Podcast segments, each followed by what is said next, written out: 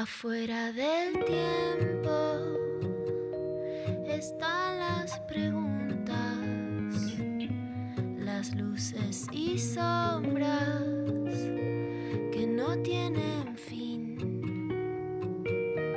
Ahí en la frontera están las señales, besando los bordes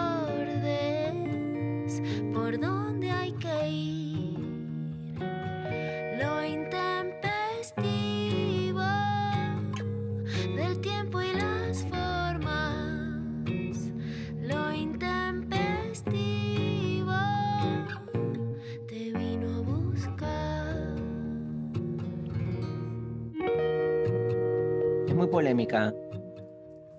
Es muy polémica la, consigna de hoy. Muy polémica, pero muy polémica. Porque básicamente, digamos, hay toda una tendencia, una corriente ideológico-pedagógica que dice que básicamente eh, madurar y crecer es un acto de apertura y, e inclusión de este, todas las formas de alimentación o de sabores posibles. Como que una persona, cuanto más madura es, más tiene que poder comer de todo. Y hay otra postura que es exactamente la contraria, que dice que ser maduro es poder decidir, ¿no? Y entonces no tener que comer todo. La segunda postura pone básicamente demarcaciones varias.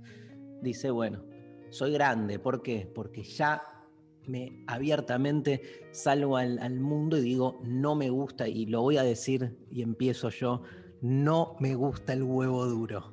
No me gusta, no me gusta el huevo duro. He tenido millones de sesiones de terapia, millones de hermenéuticas de qué significa desde el mundo egipcio hasta este, el- la ortodoxia lacaniana no querer comer huevo duro. Pero digamos, de las comidas tradicionales, después te puedo decir, hay comidas que no me copan, que son ponerle las llamadas, este, nada, entre comillas, exóticas, ¿no? Hay comidas, no sé, me pones un, como se come en otras culturas, mono, no, no lo voy a comer, ¿viste? Digamos, tengo como ese límite, aunque soy bastante de, de- de probar mucho, pero de las comidas, digamos, que están en la mesa común, digamos, por lo menos de nuestra cultura argentina, en la forma de comer, y latinoamericana, porque este programa se escucha en toda Latinoamérica. Este, yo tomo partido únicamente por el huevo duro. Recién armábamos la consigna, que ¿cómo es la consigna, María Stanriver? Buen día. Buen día. Eh, ¿Cuál es la comida que menos te gusta? Y Sophie Cornell, con quien estábamos ahí medio armando la consigna, rápidamente me, me mandó un mensaje, pero como desesperada, diciendo, la remolacha, la odio. Increíble que aparte le genere un, un- un gesto emocional. Tipo, es como, Sí. te, te peleas. Buen día, Pecker. Buen día, Dari. Yo creo que es una consigna porque es tan reducido lo que a vos no te gusta que es como que toda la madurez queda de tu lado. Obvio, pero está, es clarísima que la consigna es una manera de él para estar mejor y con él mismo y, y- y creerse más capo en relación al resto. Bueno, créete más capo. eh, yo siempre Yo digo pienso, que. pienso todo lo contrario, les juro, ¿eh? O sea, para mí era como, fue un acto de arrojo asumir públicamente el que no me duro. gusta el, el huevo duro, porque hay que ser ¿Sabes qué me tarado. encanta el huevo duro? O sea, una de las pocas cosas que. Eh, como. Bueno, nada, sin conflicto. Yo voy a decir esto, o sea, básicamente no me gusta el pescado, yo sé que a todo el mundo sí, no, sé Vamos. grande, come pescado, no, no tengo conflicto con eso. He abierto un poco mi paladar para lo que era, muy, pero muy clásica. Pero con poquito- qué, espera, espera, porque me quiero agarrar de ahí ya justo, justo que hoy tenemos jueves a Luciano Lutero. Y vamos a darle un, un toque de psicoanálisis berreta Dale. al inicio, al inicio. Vamos, Pero, vamos. ¿con qué comida sí, si tenés ganas de contar? Sí. Porque yo tengo conflicto con que no me gusta el huevo duro. O sea, me, me da como un poco de, de vergüenza. Como que, no sé, ¿vos tenés conflicto con alguna comida o no? Porque calculo que no. O alguna te genera como, ay, no. me gustaría que me guste, pero no me gusta, ¿entendés? No, a esta altura de mi vida, viste, que a una le gustaría hacer todo lo que una no es. Entonces, no solo me gustaría que me gusten las comidas, sino me, esto, me gustaría ser más amplia, ¿no? Ser el pescado, básicamente. Pero tengo muy, soy muy clásica, muy como era mi abuelo, Benito, que estoy muy impregnada por el video. No paro de llorar con el video del abuelito de Messi, lo que más me conmovió en los últimos años. Y mi abuelo, viste que, no sé si sus abuelos, pero mi abuelo Benito Gallego era, o sea, él te comía cinco platos, lleva cinco lugares. Yo soy, voy a Pipo y toda la vida, que viste, como lo mismo, soy re como ritualista. Y soy, obviamente todo el mundo me conoce, eh, golosa, qué sé yo, eh, sos gorda. Soy gorda selectiva, no es que yo no, no te como cualquier cosa. La gente cree que una es que todo me da lo mismo. Doy fe. No, doy fe, yo... doy fe que no comes de todo y que además sos muy, sos muy de repetir cuando mm. un plato entra justo en tu paladar, sos como muy, te aferras mucho a, este, y, digo, a mí me pasa algo parecido, pero menos. Yo, después de dos, tres veces que pido el, mismo plato, ya necesito, ya es como... Te aburriste. me aburrí. pero bueno, tengo un conflicto con el aburrimiento que atraviesa toda mi vida. Bueno, por eso. la comida. Es distinto. Me gusta mucho, venimos hablando de Byung Hul pero en serio, que estoy leyendo el libro de, la revalorización de los rituales, para mí es mucho de ritual eso, ¿viste? Como que vas a un lugar, comes, que algo, algo de eso te produce una cierta calma, un cierto lugar a donde vas y amarrás, especialmente. te dicen, Luciana, lo de siempre. Sí. Ah, me encanta eso. Me encanta. Me encanta. Me encanta, la idea de que alguien me conozca y me diga lo de siempre. Lo de siempre. María, ¿con qué, tenés, ¿con qué tenés conflicto vos? Sí, voy a empezar diciendo que me siento cada día más representada con Luciana Pecker, como que cada día que va pasando reafirmo eh, como la referencia que eh, es Luciana Pecker en mi vida y me alegra mucho eso. Eh, me siento cada vez más contenida, porque no como pescado tampoco, tengo conflicto y también tengo conflicto con que no me guste el queso azul ¿en serio? A mí me encanta ponerle el queso azul, pero no Pero, no, pero, no te tiene que gustar. Antes era algo Bueno, porque a todo el mundo le gusta. Y cuando digo no me gusta es como, ay, ¿qué? A mi hija tampoco le gusta. Sos muy mi, como mi bebé chula. Muy bien, me encanta. Y tampoco me gustan las aceitunas, y esto sí es más polémico, me parece, em, porque en general al mundo le, le, gusta, ¿viste? Como que es raro. ¿Qué cosa? Las aceitunas. Sí es medio raro y eso. Sí, igual, igual creo que en nuestra cultura es más rari el pescado que la aceituna y el... Pero el pescado siempre fue conflictivo en todos los hogares y todo eso. Sin embargo, en la última, en estas últimas, en la última década y desde la explosión del sushi sobre todo, se fue como poniendo más de moda el pescado. Entonces, no sé, aparte es una de las carnes que se come. A mí el queso azul entiendo, ¿eh? pero me parece como más este, común que a alguien no le guste, porque tiene como un gusto más particular. Claro. Pero bueno, también es cierto que lo que para mí es un gusto común, para otro puede ser absolutamente. Voy a tirar una más polémica eh, que el queso azul. Em, que el otro día eh, me junté con gente y, me putearon. Eh, la mermelada. El concepto de mermelada. ¿En serio? Mira. ¿Me viste una vez comer mermelada? O sea, acá nunca comemos. Bueno, no. o sea, no, hay algo, eh, bueno, hay un problema en esta familia, pero a mí me, pasa que hay algo como con, todo lo que es eh, algunas texturas más que sabores de la comida. Entonces, em, habilito también aquí a los oyentes que, se sientan identificados con esto, que quizás ninguno, quizás algunos sí, que tengan alguna cuestión más con más que el sabor de la, textura. No se sale solo del no gusto de la mermelada. A alguien le tiene que pasar esto también, no puedo ser sola. Escuchame una cosa, hoy, hoy Escoltore, escúchame, Escoltora, hay, hay premio hoy, hoy hay sorteo de libro, ¿no? activó Escoltora y Escoltora está consiguiendo ya más premios que están acá en parrilla que van a salir los próximos días. ¿eh? Ah, bueno. Escoltora se puso las pilas. No, pero quiero decir algo de la remolacha porque se asocia mucho con lo que va a hablar Luciano Lutero hoy en su columna, que es la culpa. A mí me pasaba que, no, o sea, yo como todo, siempre comí de todo, y lo único que no me gusta es la remolacha, y mi viejo siempre me decía, no, pero hay gente que no tiene para comer, la remolacha, comela igual, comela igual. A mí me daba un asco, que, o sea, me, me traumó, ¿entendés? Y yo me daba culpa realmente, porque yo decía, es verdad, hay chicos que no tienen para comer. Y es tremendo eso. Sobre todo que hablar ya con Luciano.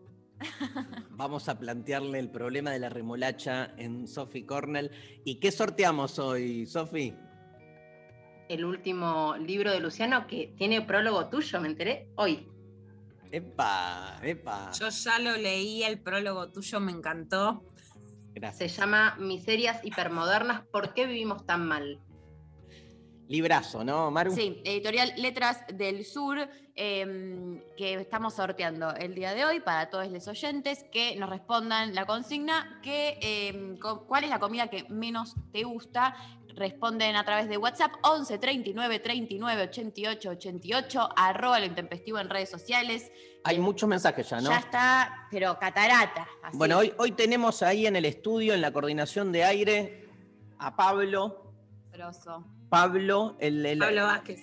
Pablo Vázquez. Pablo, placer, loco, que nos acompañes. Este, Evangelina no, no, no pudo estar. Pablo González sigue ahí dando vueltas con el deseo de que vuelva. Así que Pablo Vázquez nos acompaña. Este, gracias, loco. Este, y bueno, vamos a escuchar música antes de empezar Dale, cómo a- no. con los mensajes. Vamos a arrancar con un temazo de David Bowie llamado China Girl, escrita por Bowie y e Iggy Pop. Apareció inicialmente en el álbum de Idiot de Idiot, ¿no? Idiot. de Iggy Pop en 1977. Sin embargo, su popularidad llegó cuando fue grabada por Bowie para el álbum Let's Dance Bien. Bien. en este, 1983. Eh, luego de la muerte de Bowie, la protagonista del video, Healing Ching, dio un reportaje contando cómo le había cambiado la vida participar en dicho clip. Ya era fan cuando conoció a Bowie, tenía sus discos. Este, había algo como de otro mundo en él, dijo la, actriz. Era hermoso, simplemente hermoso. Ching dijo que ella y Bowie, quien por entonces tenía unos 35 años, eh, estaban desnudos para la escena del video, pero que no fue romántico. Tras el video surgió un romance real, dijo, quedó impresionada por la inteligencia de Bowie, su encanto y cómo era tan relajado al hablar con sus admiradores. Después de la grabación, David Bowie le invitó a que lo acompañara a una gira por Europa, viajó en un jet privado y vio a los admiradores frenéticos. Era completamente surreal, dijo. Tuvo la mayor influencia de mi vida que me pude haber imaginado. Igual el romance duró muy poco. Ching no volvió a tener contacto con Bowie hasta que se presentó en Nueva Zelanda en el 2004. Él estaba haciendo una sesión de fotografía. Cuando él la vio, su rostro se iluminó, dijo, se alejó de las fotos y dijo, Healing, estás aquí, fantastic. No sabemos qué pasó después, cuenta Pablo González. Así que vamos a escuchar China Girl, David Bowie.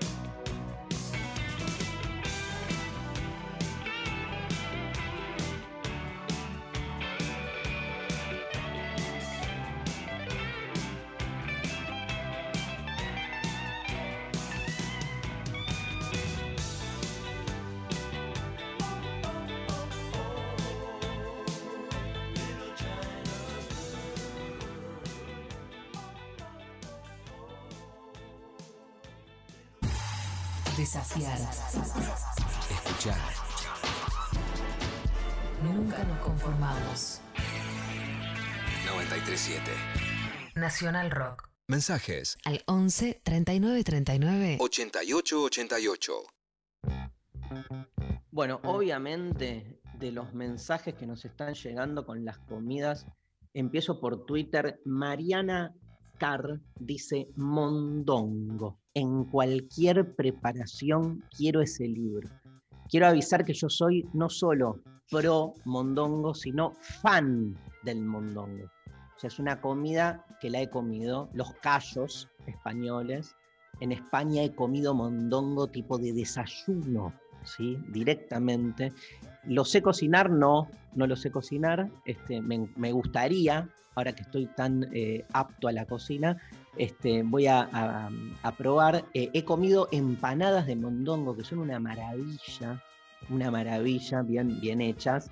Y después, algo que se come poco, que es el mondongo preparado tipo con vinagreta, como, como en una picadita, ¿viste? Como que está cortadito, como con una vinagreta, un poco de, de ajo, de morrón, no sé qué, y lo vas picando con el, escarbadiente. Nada, eso. Pero sé que es de las comidas más polémicas, o sea, Sí. eh, eh, perdemos en la grieta, tipo conserva, tal cual, Sofi. Eh, perdemos en la grieta los promondongos. Sí, acá también llega un mensaje por WhatsApp que dice, hola, intempestives, el mondongo es un asco y las empanadas me encantan, pero le pones comino y te la revoleo por la cabeza. Si le pones comino a la empanada, Dice, pero no entendí si era la No, en empanada general, general, o en la No, en empanada de general, en general. Ah, en general. Después, eh, ese Ramos en Twitter este, dice la polenta. Ah, a mí Eh. me encanta. Aunque tenga salsa y queso, pero me cuesta comerla. Qué loco, Sí, ¿no? a mí no me copa tanto. A mí me encanta. La, la polenta y el puré son como comidas que me Ah. super calman. ¿Sabes quién hace polenta? No te hace bien. ¿Sabes quién hace una polenta riquísima? Este, mi amigo Rubén. Uh, Mi amigo Rubén, pero aparte la pone una tabla de madera con la- Enorme. enorme y la polenta que se va como desparramando Ay, qué lindo. y, y caranchás, comes ahí arriba del Ah, me no, encanta. no, una cosa increíble, sí, sí. Hola, mis amigos por WhatsApp nos dicen, no soporto las lentejas y es porque hace un par de años caía enfermo cada vez que las comía. Bueno, ahí hay Mira, un fuerte. Y hay una razón, ¿no? Una, una causa, pero yo soy pro lentejas, ¿vos, Lula? Re, yo Re. amo las lentejas. Es una de las comidas que también me gusta hacer, pero además amo, amo comer lentejas. O sea, siempre se guiso de lentejas, estoy comiendo. También me gusta es más una vegetariano, no soy vegetariana, pero eh, me te copa gusta... más la preparación vegetariana. A mí lo que me pasa con la lenteja también es este tiene team caliente frío. Porque Sí. se come mucho la lenteja en ensaladas, pero Sí, hay- Team caliente, team caliente. Team caliente. ¿qué, qué onda? Qué, qué onda los que una comida la comen de un modo? bueno, acá tenemos una problemática familiar ahora que no están los, el resto de los integrantes de la familia que hacen cosas como por ejemplo que te, te comen, suponete, jamón y queso, Sí. pero no, no, no en tarta. O, ¿Entendés? O como, Como que los ingredientes de una forma sí, de otra forma no. claro, como que te dice lenteja caliente, sí, pero fría ni en pedo. Dale, boludo, es lenteja.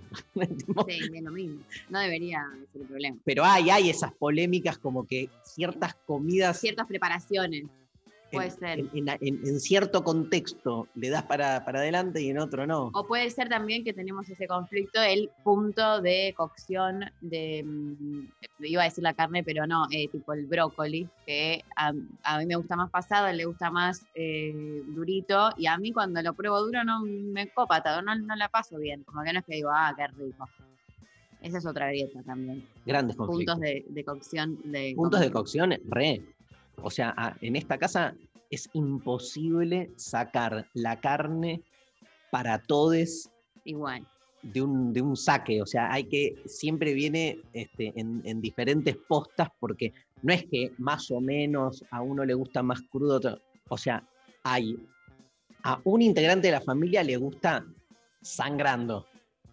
A otro integrante le gusta hiper cocido. O sea, pasás por todos los estadios, ¿entendés? Entonces es más difícil. Y siempre está él, pero ¿cómo te puede gustar esto? ¿Cómo puede ser que te guste así? Se pierde todo, no tiene gracia, no se come así.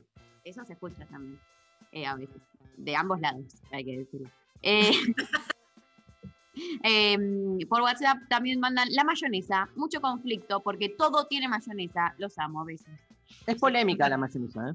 Yo no... Sos O anti. sea, me das un sanguchito que le pusiste mucha mayonesa, no un poquito para que el pan, este, sino que como, eh, no, chao, cancelado. Hay gente que le pone mayonesa a lo- al A la bife, sopa, a la sopa, a la pizza, al flan. a los fideos. No, yo lo que soy mucho, soy cero mayonesa, mucho team ketchup. Ah, O sea, si me voy a clavar una hamburguesa con papas fritas, mi gran conflicto con el delivery es mándame el ketchup. O sea, el gran problema de, de pasar de te pido por teléfono a te lo marco en una app es que no te traen ketchup. La papa Claro. frita no se come sin ketchup. Yo he, he probado un ¿Por qué no me compro un ketchup? Porque como más ketchup y no lo quiero hacer, me quiero dar No, el no, cuando me no. pido algo. Ahí no, ahí te bancamos. No, no, te lo tienen que mandar, porque es para ese momento. Eh, he probado estas últimas semanas un ketchup casero Ah, canta. hecho, hecho con tomate em, disecado y con dátiles. Una mezcla con aceite de oliva, no sé lo que es. O sea, es como para. Qué bueno eso. Yo probé un ketchup en tu casa muy bueno. No sé si esto es todavía una versión superadora, entiendo. No, sí, sí, esta es casera. Sí, sí. María está- Es, eh, es que leí un, un mensaje que me perturbó. Em, lengua a la vinagreta, dicen. Mira, Ah, Tu comida favorita. una de mis comidas favoritas. Es muy rica. Y dicen que, que no. Que no les gusta. Em, no me gusta tampoco, dicen por acá, el hígado encebollado y la No. ricota. No hay forma. No hay razón cuando no gusta, no gusta. Muero por el libro. Saludos desde Córdoba, Mariana. Bien ahí, María, que lo mandó al frente a Darío. No la hagan sufrir por odiar la remolacha. Dato, la remolacha hecha puré condimentada con pancitos aspas, Sofi, mira. Bueno, Bueno, Ay, yo probé hummus de remolacha el otro día. sí. Pero ahí tiene en poquito. pastita es rico, en pastita, hecho pastita. Hecho pastito, pero poquito. Igual le gana poner la, la pastita de zanahoria, que Benny, mi hijo la hace y es Pero no le- de zanahoria y de remolacha. Igual la No le zanahoria gusta. le, gana por 100 cabezas. No le gusta a Sofi, no hay caso. No. Este, y cruda, la remolacha cruda, no, peor. Como peor. cruda. Claro. Claro. O sea, a mí siempre me la querían dar hervida. O sea, era como hervida cortada Sí, sí, cubitos. Se, co- se come así, pero por ejemplo, este, la agarrás. la Ah, cruda rallás, rallada. Cruda rallada con nabo rallado, Yo cebolla. creo que me quedó una, re- una negación. O sea, un una negación. vinagre, como una, es una ensalada muy rica esa, ¿eh? Power, muy, muy, muy polaca. Eh, Tampoco. Muy polaca. El borsch es una comida que se hace con remolacha, que es este, polaca, que es fascinante. Es como una sopa de remolacha que se come a veces fría, a veces caliente.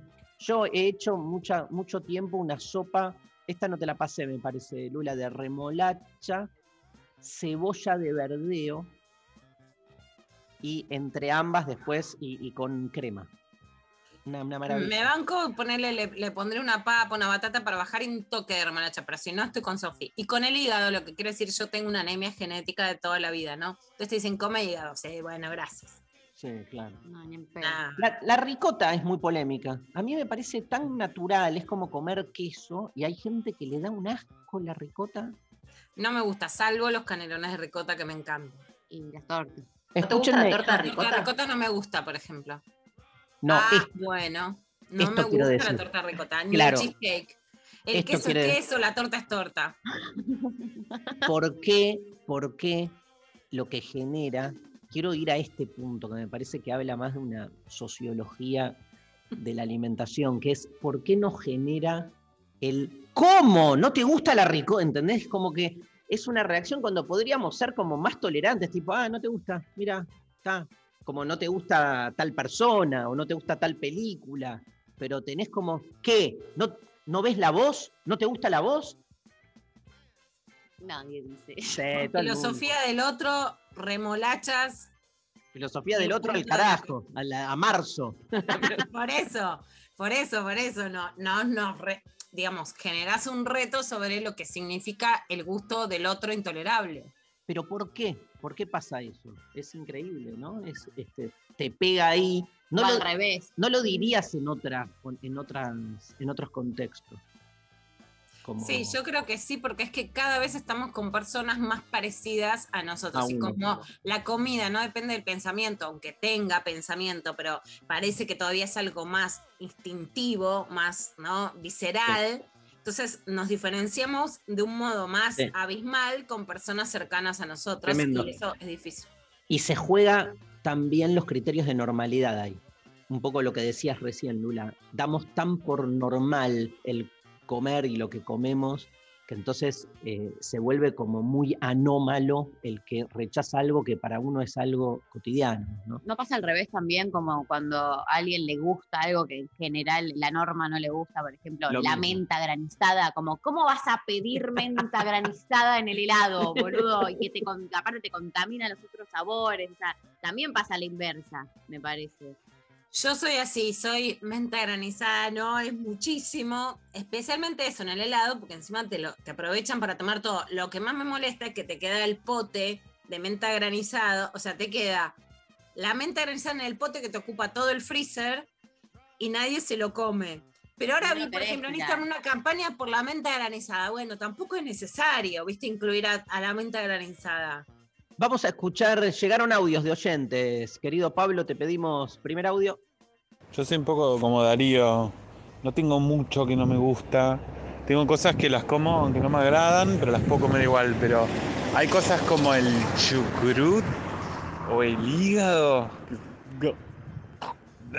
No puedo ni, no puedo ni oler, no puedo ni oler, no puedo, no puedo, no puedo.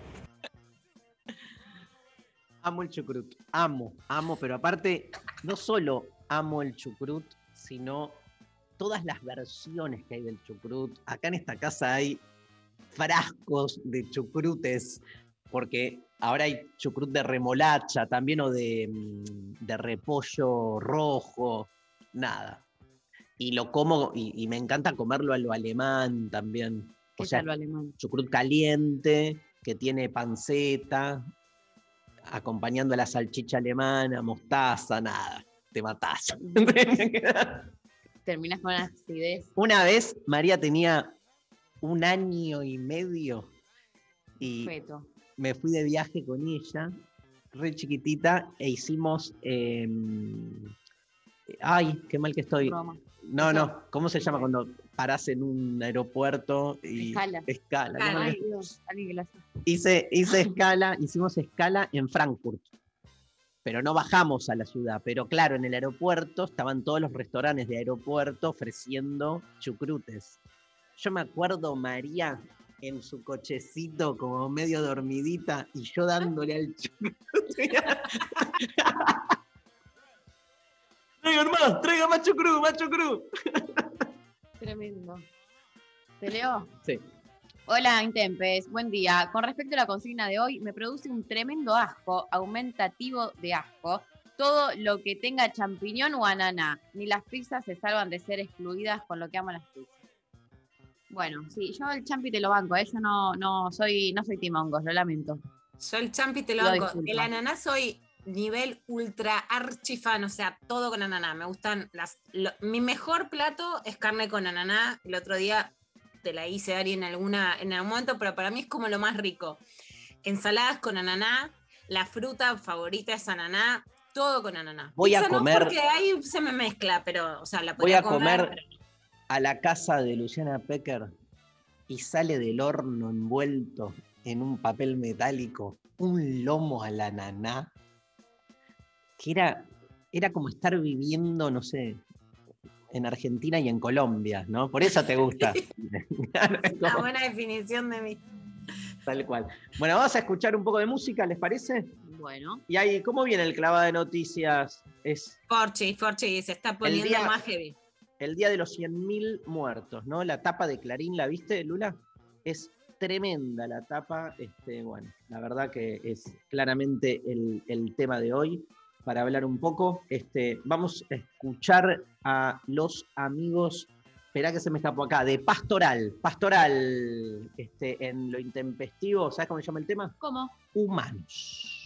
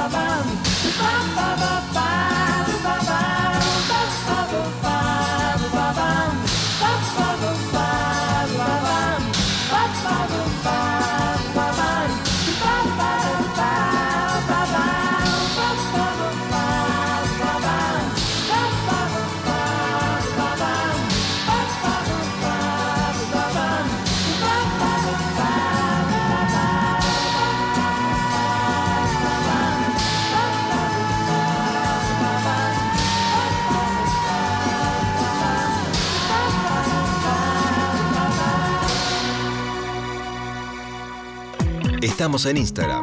Nacional Rock 937. Estamos escuchando a Cero Kill, Benito Cerati. Hola, sí, aquí. Si es sábado, ay, joda. Enciende los parlantes. Deja que se quejen los vecinos. En mi caso, pero cuando yo era muy pibito, escuchaba mucho The Doors, por ejemplo, mucho house ambiental, ¿viste? Me acuerdo de mi viejo escuchando I'm Afraid of Americans, que es, bueno, Bowie con Trent Reznor. Y es el día de hoy que Bowie y Trent Reznor para mí son los dos más grosos. Enciendan los parlantes. Sábados, de 20 a 22. Con Cucho Parisi y el francés de los decadentes. En tu casa, ¿cómo te podías revelar de la música que escuchaban ahí, no? Pero sí era todo increíble, imagínate, yo tenía a David Bowie. Por 937. Nacional Rock. Hace la tuya. La mesa está servida. Hola, ¿qué tal? Divertirse a la tarde está asegurado. Hola, ¿qué tal? Lunes a viernes de 13 a 16. Calu Bonfante, Diego Ripoll, Nati Carulias. ¿Qué tal? Hola, ¿qué tal? Hola. Hola. ¿Qué tal? Hola. ¿Qué tal? Por 937. Nacional Rock. Hace la tuya. 11 39 39 88 88. Nacional Rock. Noticias con Luciana Pecker. Agite. Sin concesiones. Hay clavada de noticias. Hay clavada de noticias. Bueno, un día difícil. Hay 100.000 muertos por COVID en la Argentina. Hay 100.000 muertos, muchísimo dolor y algo, bueno, de lo que venimos hablando también, ¿no? Una sociedad que se negó, por un lado, a ver la muerte en sí como, como, escena, como escenario, las muertes que también generó el COVID y, y que generó el colapso del sistema sanitario, y una sociedad que se niega además a ver la raíz del problema, que es la degradación del ecosistema, que es lo que produjo pandemias sin cesar hasta que esta fue más grande que las otras que venían siendo, la gripe aviar, la gripe porcina, etcétera, y que pueden venir otras aún peores más allá de que no terminó la, la, era del coronavirus. Y una sociedad que se niega también a hacer todo lo posible para evitarla. Hoy la tapa de Clarín es una tapa en color negro que habla de 100.000 muertos. En general, por ejemplo, Página 12 ha tenido un estilo en donde ha cambiado sus tapas y estuvo las tapas históricas, que fue el primer, el primer, la primera, digamos, comunión de todos los diarios con las tapas sobre el coronavirus, que fue como que se sale de su molde. Pero Clarín es un diario que es muy raro que se salga de su molde tipográfico. Eh, por un lado, periodísticamente, es un número que da para hacer una tapa así. O sea, si, si fuese cualquier otro medio, es una tapa que amerita hacer esa tapa. El New York Times lo ha hecho con las 10.000 historias, con las 100.000 historias de vida, etcétera. Llama la atención también, por ejemplo, ponen entre uno de, los, de las historias de vida y de muerte el caso de Horacio González, que es un intelectual que fue emblemático de Carta Abierta, digamos, quieren simular una pluralidad que no tienen en sus páginas. Sí, en este caso me parece que marca Mari una hipocresía muy fuerte. No tiene que ver con que alguien porque esté en contra del gobierno no pueda hablar o no de la pandemia o no le pueda doler. Yo no pienso eso y no, no lo digo desde ese registro. Sí desde un registro de muy poca seriedad en relación a la pandemia, que es lo que venimos hablando de medios que podían tener una batalla con, eh, con el gobierno en temas de corrupción, en temas de justicia, en temas de economía y política, pero que la verdad era esperable que sobre la pandemia tuviera una actitud más cercana a la tapa, pero también con más dignidad, y no necesariamente por opinar a favor de las medidas que tomara el gobierno. No lo digo en ese sentido, sino en el sentido de, por ejemplo, cuando se dice que vengan solo 600 argentinos varados. Yo lo que espero leer es, si 600 son pocos, pero no se puede dejar entrar a todos, ¿cuál es? A ver, decime que mil es la cifra que hay que dejar venir o cómo hay que manejarlo. No que un cronista de TN diga, es tu plata, vos haces lo que querés. Porque con es tu plata, vos haces lo que querés, viene el Delta y vuelve a generar un montón de situaciones sobre las que después se ponen. Claramente sí es el fin del periodismo a nivel seriedad. Y sí, Mari, vuelvo a reiterar que se puede en, encontrar en Infobae, que es el medio donde, estoy escribiendo, que hay, bueno, es, en general un medio que, la mayoría de las notas no piensan en el mismo sentido en el que pienso yo. El 17 de agosto del 2020 escribí una nota que se tituló Están tocando las puertas de las morgues. Fue en el mismo sentido en que estaban tocando la puerta de los cuarteles. Yo creo que hay cierto sector de la oposición, que no es todo, cierto sector de la, de, la derecha, por supuesto la más radicalizada, que no pongo en la misma bolsa a toda la oposición, por supuesto, ni a todas las listas, y cierto sector del periodismo, que en un medio no quiero decir que sean todos sus periodistas ni todas sus notas, que realmente generaron una opinión pública que impactó en más muertes de las que la Argentina podría haber tenido y que tienen una responsabilidad en la cantidad de muertes. De eso no tengo, no solo no tengo la menor duda, sino que creo que lo advertimos, ¿no?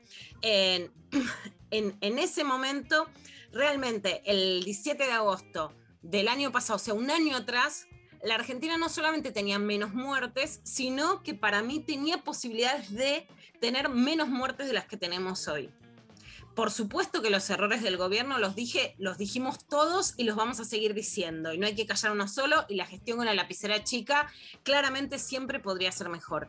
Ahora, que hay una opinión pública, una sociedad, una oposición y una irresponsabilidad de los medios, que más allá de las políticas en el sentido de de cuarentenas estrictas, más allá de esa tensión entre cuarentena estricta y aperturas, ¿no? Que podrían haber intentado decir, bueno, por ejemplo, vamos por la educación, pero cerramos migraciones. Bueno, si esto está mal, lo cerramos migración de esta manera, lo cerramos con aviso, lo cerramos, digo, gestionando mejor, pero que hay una irresponsabilidad social y periodística para llegar a esos 100.000 muertos, estoy segura. Para mí la Argentina podría haber tenido menos muertes con las restricciones que puso y con lo, cómo empezó la gestión de la pandemia, y aún así, y para mí es muy feo decir, no, son pocas, son menos. Claramente también con otra gestión, hay que decirlo, la Argentina podría haber tenido muchas más muertes. Brasil tiene medio millón de muertos y, digamos, proporcionalmente no es que solamente tiene más población a ese nivel.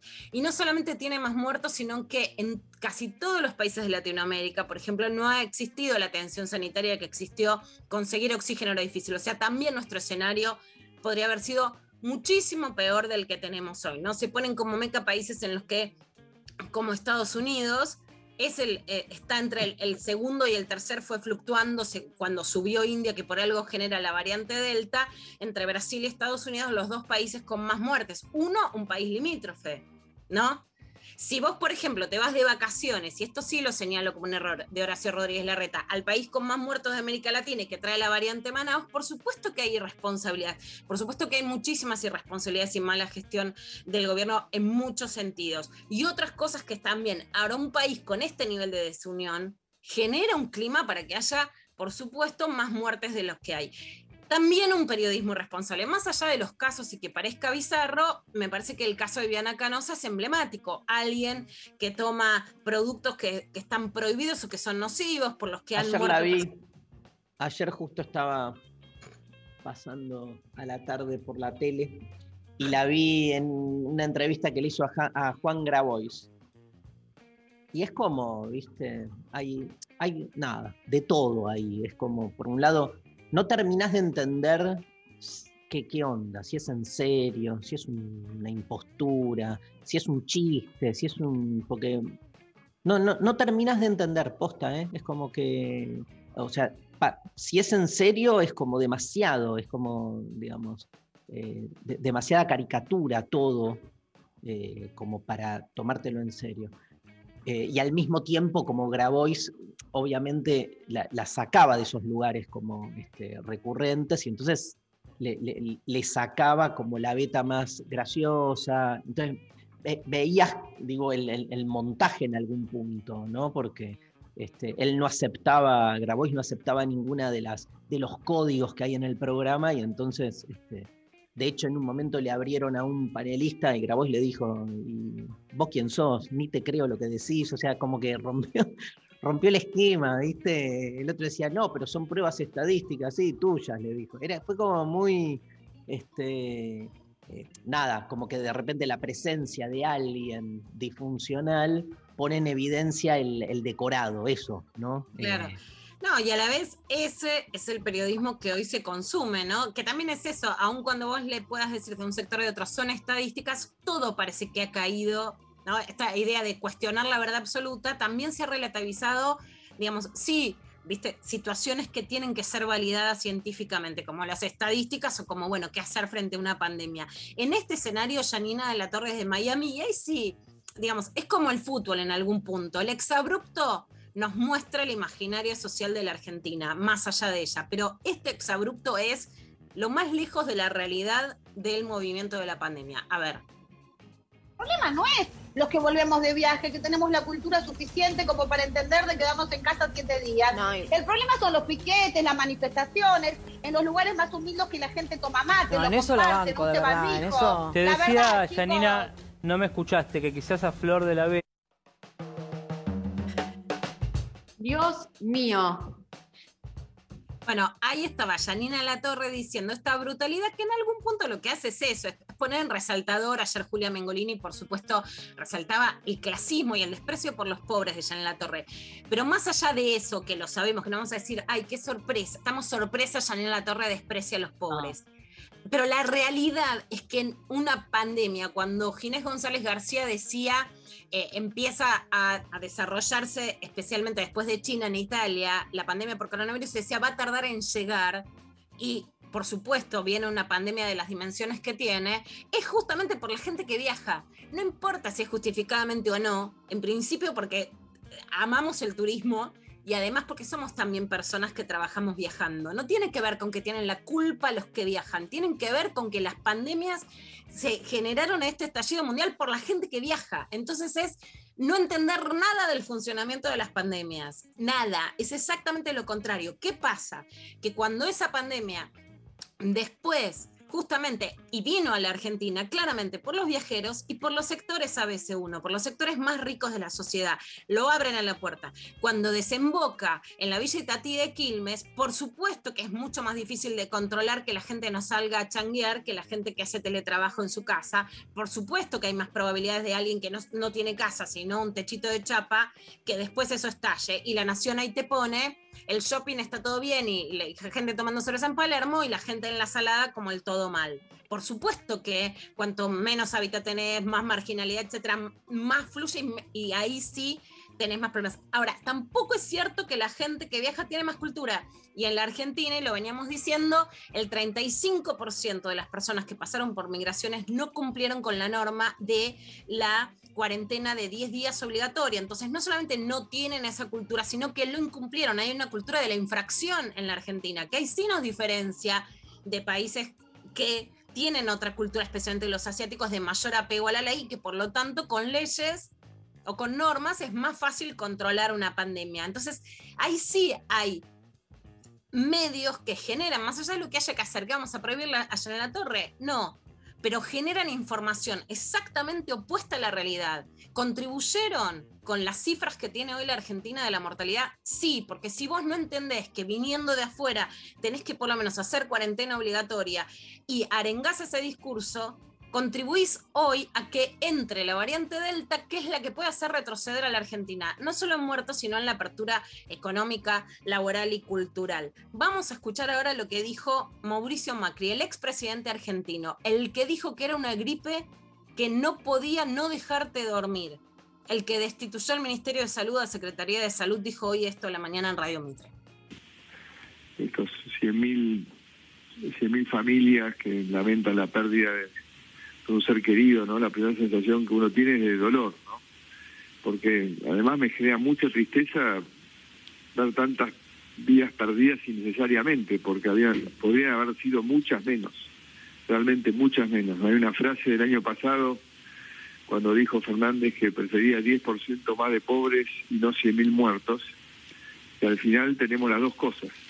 Tenemos 10% más de, de- de pobres y los 100.000 muertos. Y somos uno de los países que peor manejamos la pandemia en todo el mundo. Los, da- los datos lo dicen, aunque el gobierno nunca quiere aceptar las cosas, ¿no? Yo creo que con más humildad, Pablo, y menos ideología, las cosas podrían haber sido mucho mejor manejadas. Más humildad para escuchar a la sociedad cuando todos pedíamos trabajar, que los chicos estén en el colegio durante todo un año, y menos ideología a la hora de comprar vacunas más rápido. Por ideología se negaron a comprar vacunas de los Estados Unidos, que estaban disponibles, y no, que, no queda ninguna duda que con vacunas más rápido nos podríamos haber eh, ahorrado, podríamos haber evitado miles de muertes.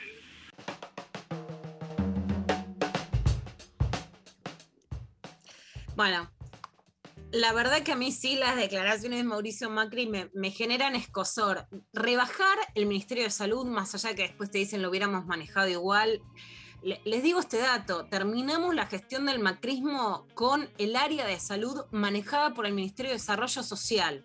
Esa fue la planificación estratégica cuando las organizaciones internacionales ya veían, no, no viste ni, viste demasiado Netflix y poco years and years, o sea, la pandemia más allá de cuándo viniera, qué, cuál viniera, porque podía ser el ébola y ser mucho peor, podía ser otro y ser mucho más leve, era una de las previsiones claras para de la futurología, digamos, no escuchó Bill Gates, no sé, o sea, cero, cero estadismo, ¿no? Cero, cero capacidad estadística. Decir que, la, que se tendría que haber abierto, que reclamaban, bueno, se podría haber abierto, sin lugar a dudas, con más muertos. Ya hubiéramos pasado la cifra de los 100.000 muertos y estaríamos en más muertos. No es que el, número redondo tiene un valor simbólico, pero no es que es un techo. Entonces, y es alguien que dijo que era una gripe que no le iba a quitar el sueño. Entonces, sí hay realmente hay una falta de seriedad que no es discutir, mi prioridad es la educación y las escuelas se tendrán que haber abierto en septiembre, porque eso es aceptable y justamente me parece que es parte de un país que necesitamos ver cómo se maneja mejor. Los errores del gobierno los puedes decir.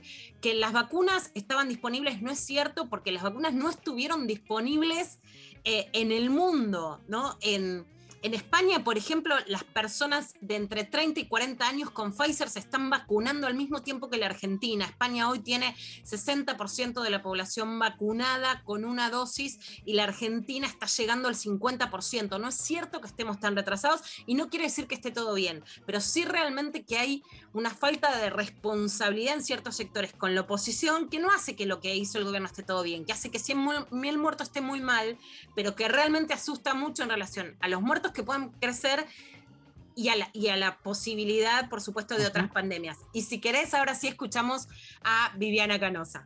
Dale. ¿Sentís que algunos de los que están en esa foto lo traicionaron a Mauricio Macri? ¿Le fueron desleales? A ver, yo el otro día en una pregunta similar dije una frase que dijo el presidente Kennedy.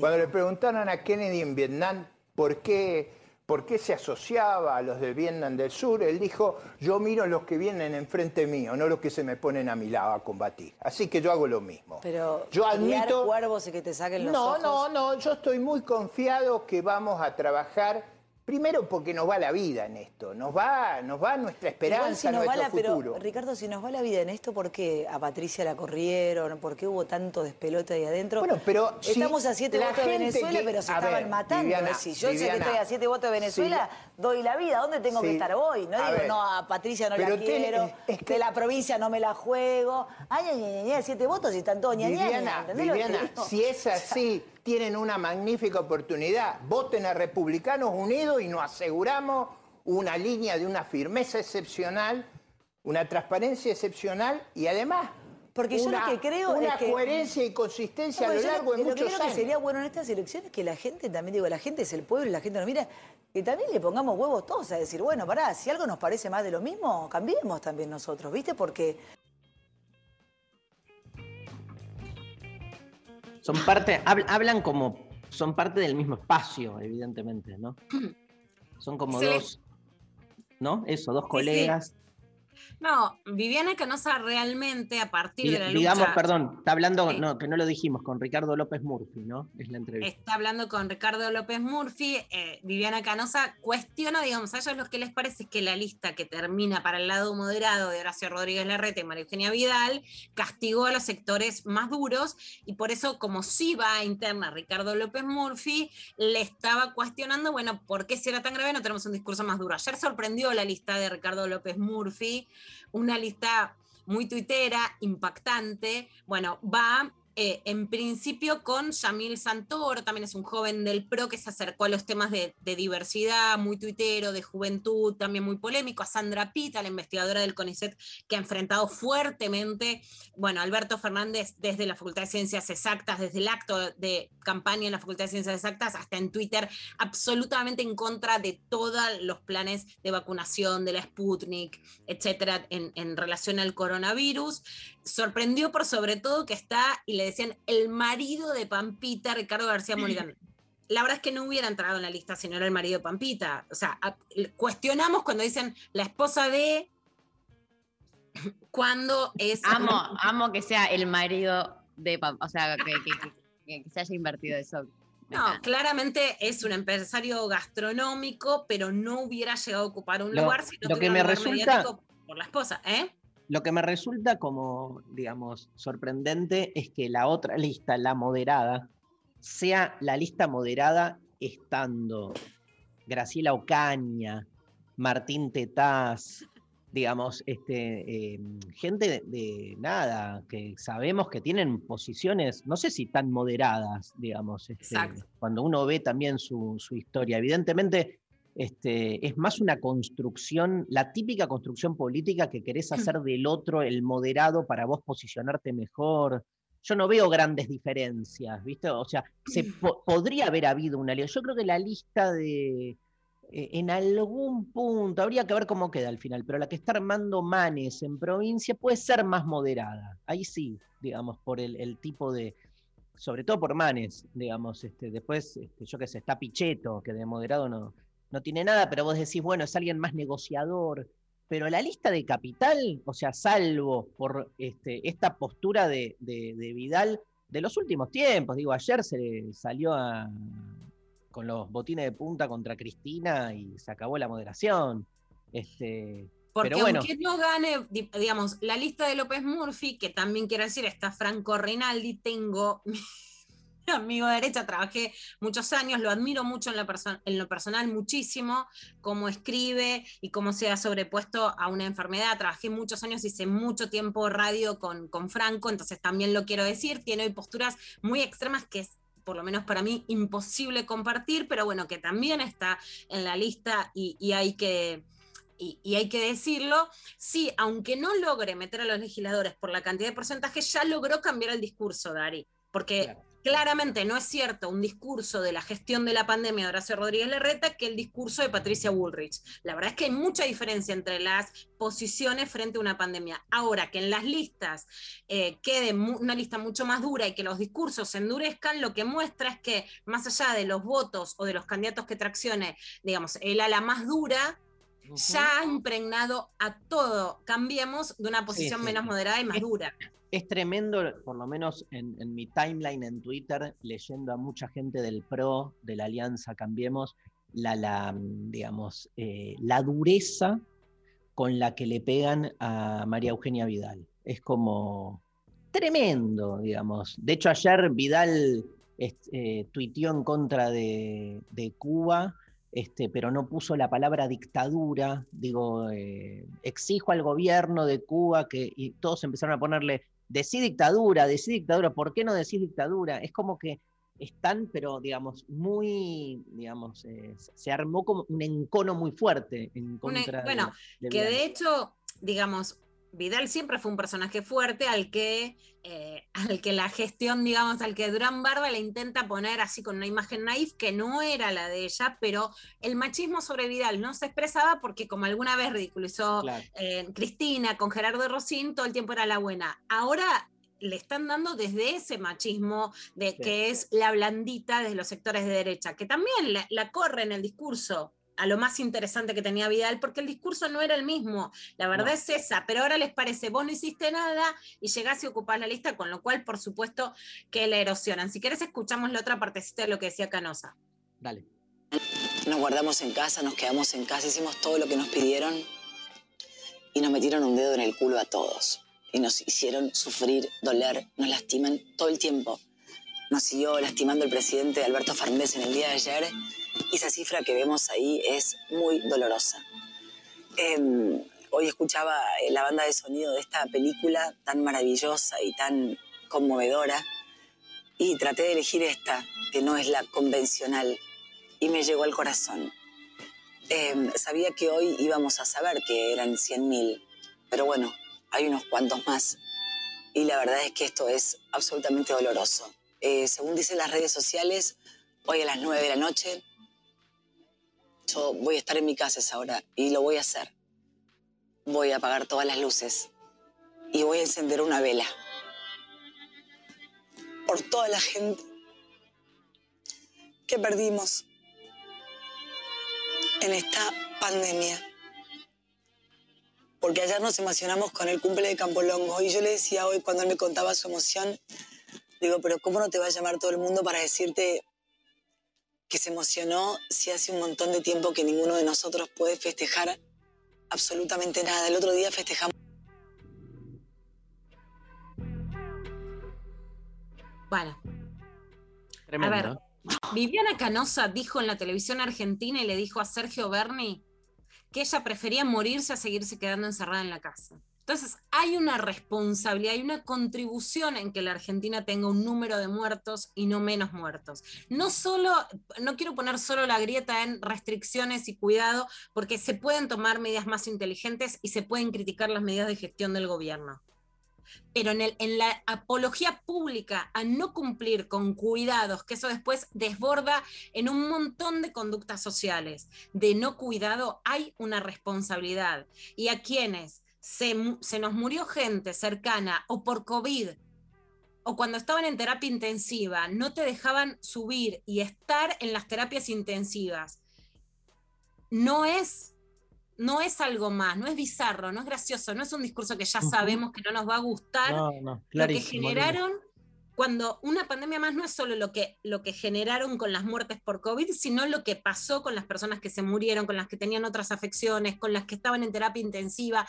con las que tenías que pelear y ir como un astronauta para dar la mano cuando estabas despidiendo a alguien muerto y me pasó, por supuesto, con, con, mi mamá y con un familiar directo que estuvo internado con que no querían hacer operaciones de corazón porque las UTI estaban llenas. Entonces, hay una responsabilidad sobre lo que se dice que tampoco se la pueden llevar de arriba, porque tendría que haber menos, menos muertos y ojalá que haya muchos menos, pero los medios y la política tienen que contribuir a gestionar y a criticar con mejores medidas, no con medidas que nos exponen más a la muerte, porque para mí la actitud de la derecha en la Argentina y de los medios de la oposición no entraba en lo esperable. Lo esperable era que bregaran por sus intereses, pero no que pasaran el límite de que no les importaran los muertos y ahora encima quieren llorar por los muertos que también tienen responsabilidad en no poder frenar.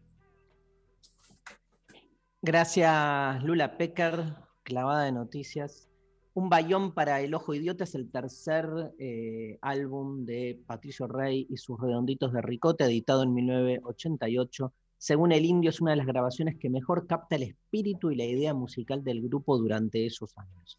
La banda empezó a grabar el álbum en medio de un cambio de, su formación, por lo que el sonido del mismo terminó siendo distinto a su entrega anterior, Octubre, mucho más rockero y distorsionado. La nueva formación incluía a Sergio Dawi, reemplazando a Willy Crook y a Walter Sidotti en batería, reemplazando al Piojo Ábalos. Esto dijo el mítico Rocambole sobre el arte de tapa del disco. Son referencias al título del disco.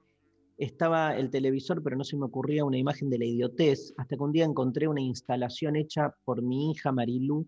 Era un muñeco con collares, antifaz, chupete, después le agregué el perro, que es una constante de la literatura solariana el grupo se hizo más popular y mis obras empezaron a reproducirse, prefiero que estén en la calle que en un museo. A mí siempre me interesó más el arte de las historietas que el de las muestras a las que va un montón de gente a tomar vino y charlar, dijo Rocambole.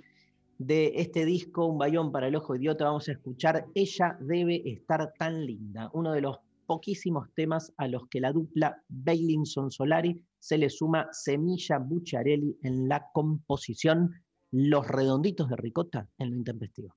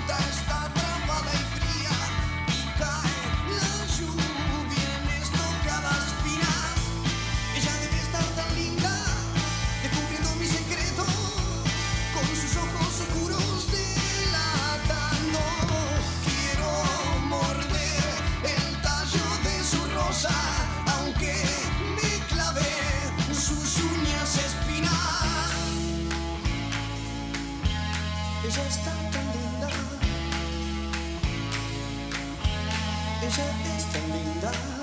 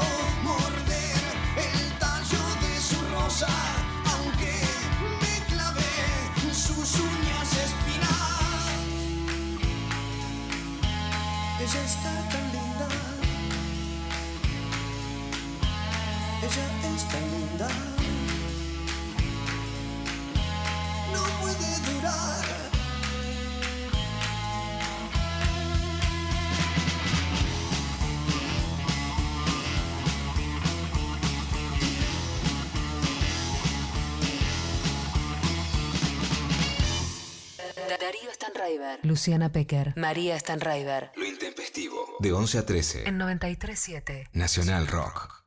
Tu lugar. Tu música. Una radio. Nacional Rock. La pelota ya está rodando. Todo un juego. Un grito de gol que se sostiene en el aire. Todo en juego. En juego. Domingos, de 12 a 14. Con Nato Maderna y Santi Lucía. 93.7. Nacional Rock. Hace la tuya. Estamos en Twitter. Nacional Rock 937. Maga. Las cosas más lindas. Con Tomás Rebó. Linda del fútbol y de la política. Lunes, 20 horas. De que cualquiera puede hablar de esos temas. Ahora también por Twitch. Nacional Rock 937. ¿Me siguen? Hay músicas.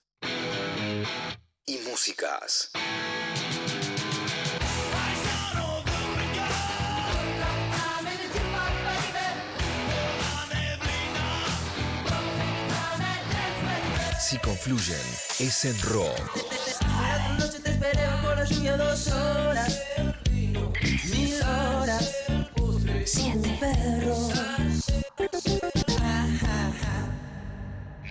Nacional Rock. Mensajes Al 11 39 39 88 88. Eh, mientras estábamos eh, escuchando la Lula en la clavada, llegó un mensaje eh, por WhatsApp que dice: Vomité hasta lo que me gusta, escuchando a Yanina y a Mauri, reviverán para todos. Y después pone: Con Canosa se me acabó el reviverán. Así que quería eh, comentarles eso. Eh, bueno, nos mandan eh, por WhatsApp también, por la consigna de hoy, no puedo tolerar eh, ni el olor a polenta. No puedo dejar ni que mi pareja la haga. Quiero un libro. Gracias. Mirá ¿Qué vos. onda con, con- con no dejar que el otro cocine algo que a uno no le gusta? Bueno, Ah, pues vos sabés que a mí me pasaba lo contrario. Yo tenía un novio que se llamaba Juan que todo el tiempo le pedía que me haga polenta. O que Mirá. hacíamos polenta juntos. Y tiene la connotación de ser afrodisíaca. apa, Entonces en ese claro, momento que, bueno, eh, digamos, que además mis Dale, amigos Juan, que eran de vamos, la. Brasil Vergarabat me cargaban mucho por pedir polenta. Ok, genial. Eh, hola, Intempes. Soy Joa de Mendoza. Posta que no me gusta el helado de chocolate. Tiene que Fuerte, decir fuerte posta. declaración. Tiene que decir posta porque No le debe creer. Porque es un Sí. sentido. Bueno, acá en esta casa tenemos un integrante de la familia que no le gusta el dulce de leche. Sí, bueno, puede pasar. Power, ¿eh? Eh, cada Conozco uno- gente, me- obviamente me, Vos decís que es como para ir a terapia de. ¿Viste esos? tipos? No, no, no, no. Me mato. No, yo digo que cuánto mejor, digamos, cuánto mejor, o sea, para mí es como algo que, ponele, los churros con dulce, o sea, hay cosas sobre, a las que te puedes sobreponer. A me pones un churro enfrente con dulce de leche de Manolo. El otro día vi que había Manolo en Miami. Digo, bueno, la primera Mm. razón que encuentro para Para ir a Miami. Estaban todos festejando el, el- el- cuando ganó la selección, estaban ahí. Más Y mensajes. vi que todo en churrería Manolo, digo, bueno, está bien, ahí te la, ahí te la entiendo, ahí te la entiendo. Hola.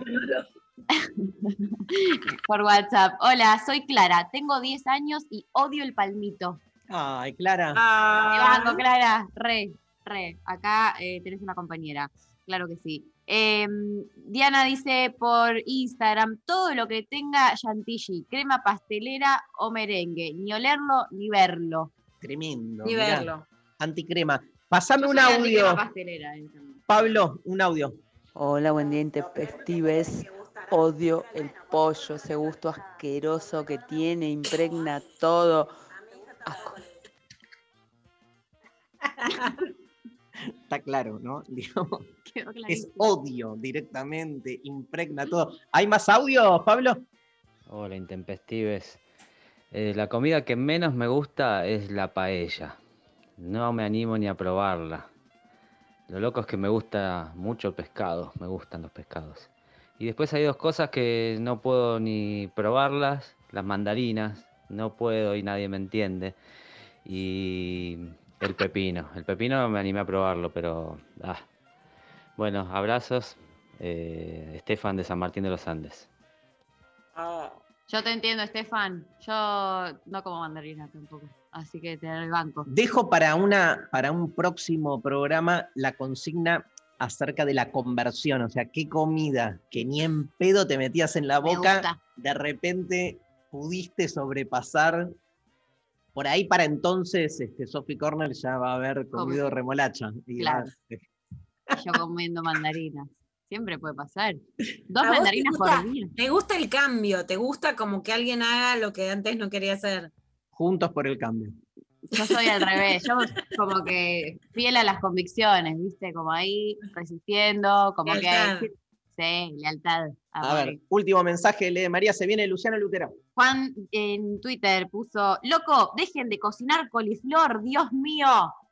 Hay, hay olores, a mí me encanta la coliflor, pero el olor, el brócoli mismo tira un olor, Ah, soy fan del brócoli. El brócoli, pero. pero, pero al cocinarse tira, tira un olor tremendo.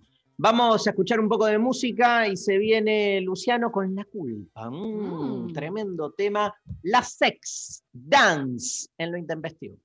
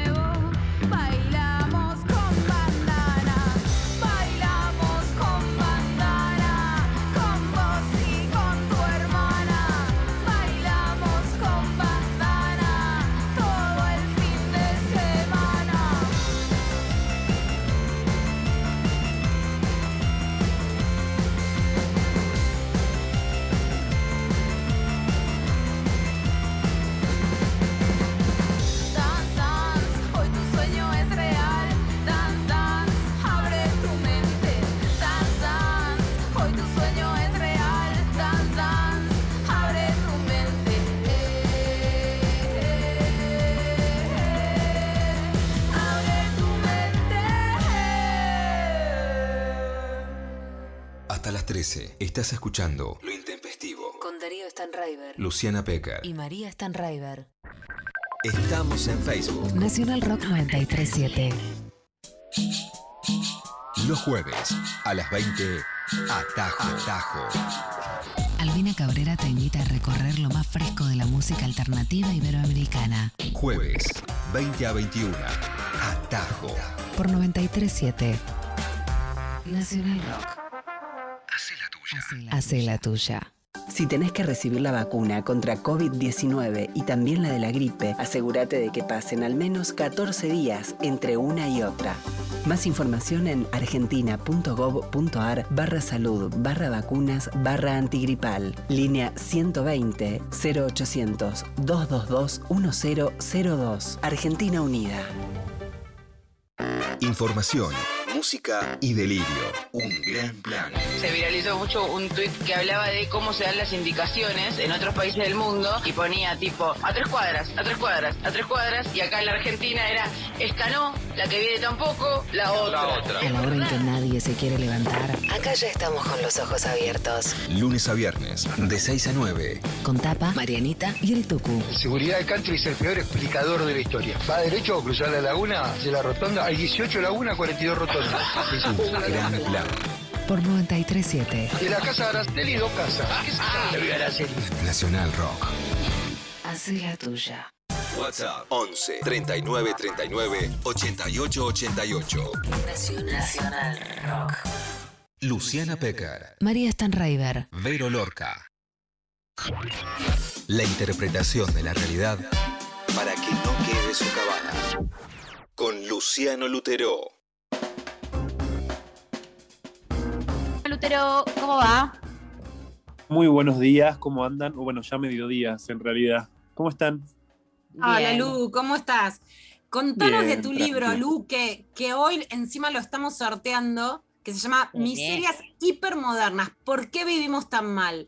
El prólogo es de Darío, que está alucinante, es de Letras del Sur, una editorial que queremos muchísimo, y habla encima mucho, arranca con el tema de los pecados y la gula, que estamos hablando de la comida, lo que nos gusta y no nos gusta. Ya me encantó la idea de que, de que en realidad no es todo lo que sobra, sino lo que falta, que está buenísimo. Bueno, muchas gracias, Lu. Este, y sí, es un libro que trabaja sobre los siete pecados capitales y juega con la idea de los pecados capitales del capitalismo y trata de pensar un poco a ese llamado sujeto neoliberal, ¿no? de los efectos del neoliberalismo en los modos de vida. ¿no? Por eso el subtítulo es ¿Por qué vivimos tan mal? Y como bien decís vos, la hipótesis central de todo el libro es que no, no- no sufrimos tanto por excesos, sino más bien por cosas que nos faltan. Y bueno, hace un rastreo. ¿no? de los siete pecados, la soberbia, la lujuria, ¿no? La lujuria que no es la lujuria del, del que tiene un exceso de deseo, no es un, personaje del marqués de Sade, el lujurioso de hoy, sino que es un deserotizado, que queda como un poco ahí como en un sexo más instrumental, ¿no? Digamos, que, que nunca llega al acto, ¿no? Medio en fuga, ¿no? Es como, bueno, la, la nueva versión del lujurioso, ¿no? Este, no es como precisamente alguien que, que sea desbordante del deseo, sino todo lo contrario. Todo lo que sufrimos las pibas, por eso, Luciano, decimos que vos escuchás y entendés esta época. Es de nunca acabar porque nunca empezó siquiera, dice el libro de Luciano Lutero, Miserias hipermodernas, ¿por qué vivimos tan mal? De Letras del Sur, que lo pueden buscar a la editorial en Instagram para también poder buscar el libro. Lu, bueno, lo recomendamos mucho y contanos hoy de qué nos vas a hablar. Bueno, hoy tenemos una nueva columna del consultorio seximental con una consulta de. Martín, de 42 años. Ok. Miren, está empezando, está empezando a escribir gente más grande, ¿no? Veníamos con columnas de gente de 20 y pico, 30 y pico, ¿no? Pero ahora ¿no? me, me fijé que la vez pasada escribió alguien de 43, ahora alguien de 42. Estamos empezando como a, a- ver un público un poco más, este, gente más grande, este, este, con problemas, bueno, como el de Martín, que es el siguiente. Les leo su, su mensaje. Estoy en problemas con mi pareja. Hace días que está todo mal. Dejó de hablarme desde que me revisó el teléfono y vio que yo tenía unos mensajes con otra mujer, pero con la que no pasó nada. Ni siquiera había fotos ni mensajes íntimos. Pero ella no quiere entender. ¿Cómo puede ser que no me crea? Vivimos juntos y se me hace muy difícil porque me ignora. Entiendo que está enojada, pero creo que se le va la mano. Yo les juro que eran mensajes buena onda, pero sin ningún levante, con una compañera de trabajo. Les pido que me tiren una punta porque no sé qué hacer. Bueno, ese es el mensaje de, de Martín, ¿no? Este, que nos pide una punta, que no creo que sea que nos está pidiendo que le, armemos la cama en el living, ¿no? Este, o que le, le facilitemos un lugar al cual ir.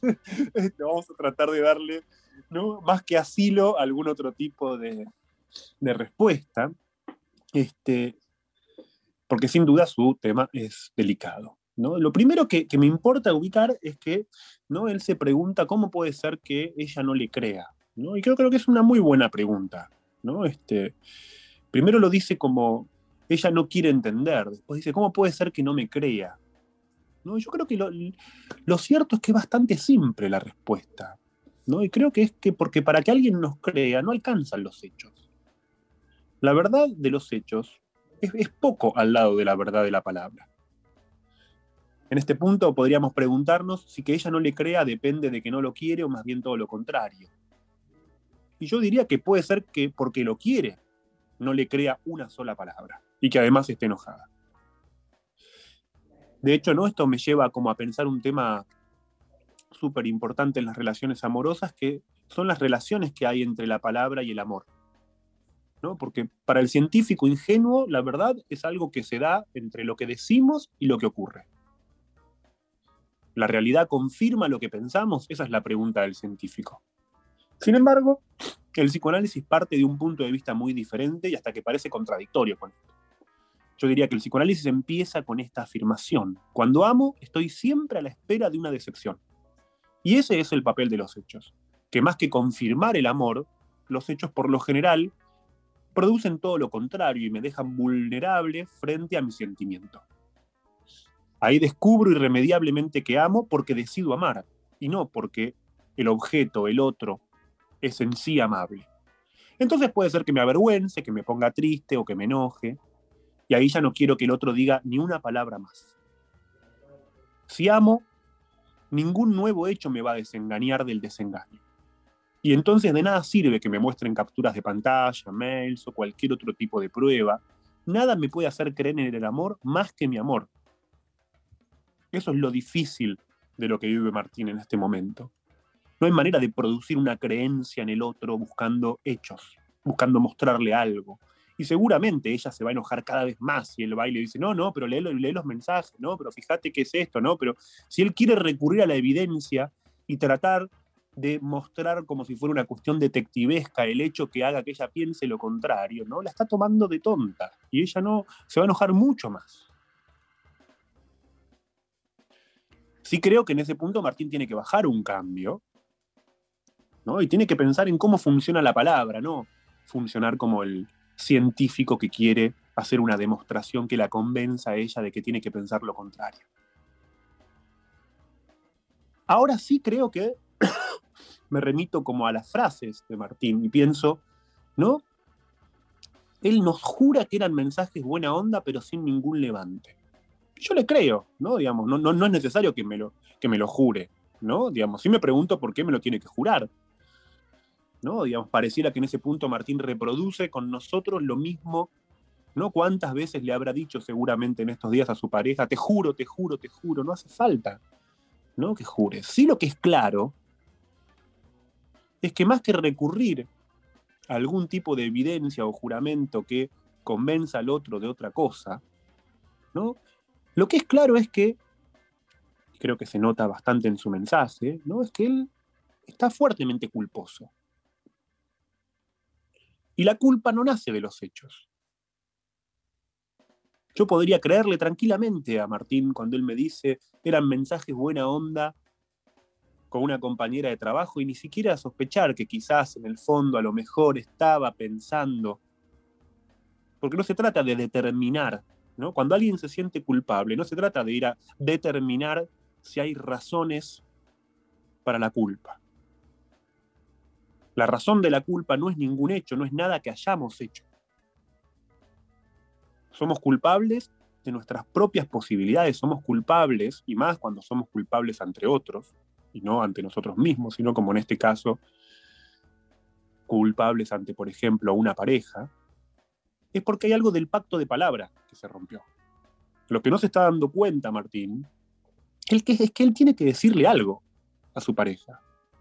Quizás no algo respecto de lo que pasó con esos mensajes, no respecto de si es verdad o no es verdad, ¿no? Digamos, es como por decirlo así. Martín está llevando una cuestión amorosa a un terreno epistemológico, está queriendo hacer ciencia con el amor. Y ese es el problema. Y eso obviamente, ¿no? Digamos, a quien que nos quiera, cualquier persona que nos quiera, cuando nos ponemos en esa actitud, más se va a enojar. Quizás ya no tanto, ¿no? Digamos, por el episodio de ver los mensajes y preguntarse qué pasó, sino por el tratamiento que le estamos dando a eso. De querer decirle, por ejemplo, al otro que no tiene motivos para sospechar. Y yo me imagino, ¿no? Ya me, me- suelto un poco del caso de Martín y lo, lo amplío lo que pasa en este tipo de situaciones. ¿No? Digamos. Podríamos pensar un abanico de ejemplos o casos en los cuales, por ejemplo, alguien directamente quiere invertir la carga de la prueba y diga, bueno, pero vos estuviste mal porque me revisaste. Entonces quiere salir, viste, por arriba diciendo, bueno, ¿no? Como te invalido previamente, ¿no? Este, diciendo, pero vos me revisaste. Bueno, pero seguramente vos también andarás en algo con alguien alguna vez, no digas que no miraste a alguien, porque eso es mentir, ¿no? Son todas formas de querer llevar la palabra amorosa al terreno de la demostración. Por supuesto que eso termina haciendo que ni siquiera puedan empezar a hablar. Yo creo que eso es lo que más enoja. Por eso me parece que después de un episodio de este estilo, es injusto para ambos, para Martín y para su pareja, que las cosas queden planteadas en términos de que él se siente culpable y ella está enojada. La situación es mucho más compleja en un momento así. Y más bien la pregunta es cómo recuperar la palabra en un momento así, sabiendo que él tiene que decir algo. Que él va a tener que, que recuperar la palabra y poder decir algo. No sé qué va a decir. Solo él sabe qué puede decir decir algo que ni siquiera es, ¿no? Disculparse o inculparse. Porque ahí seguimos pensando en términos de los hechos. ¿no? Lo difícil en una situación como esti- en este, de este estilo es poder volver a tener una palabra que llegue al otro. Martín tiene que romper la perspectiva del juicio comunicacional para que justamente haya palabra nuevamente.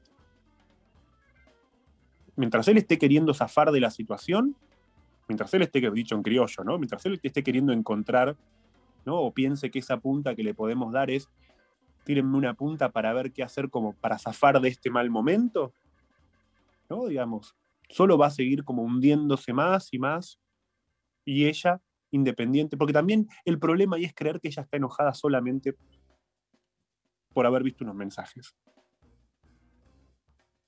El enojo no, no tiene un objeto tan claro también empieza a enojar el modo en que el otro se comporta a partir de una situación de este estilo. Por eso, si tengo que darle algún consejo a, Martín en este punto, ¿no? y si ya transitó esas vías que son tan comunes, como decía, ¿no? como de el querer invertir la carga de la prueba y decir, bueno, pero vos estuviste mal previamente porque me revisaste el teléfono, o, por ejemplo, decirle, bueno, pero ¿y vos también tuviste algo con alguien alguna vez? O digamos, empezar a tirar la pelota para afuera o tratar de en última instancia de llegar a querer limpiarse, ¿no? Parece que, el problema con la culpa es cuando uno quiere dis- disculparse o limpiarse, ¿no? Digamos, el punto es, tampoco se trata de asumir la culpa y que se tire al piso y le llore, ¿no? Diciendo perdoname, porque tampoco va a producir nada con eso.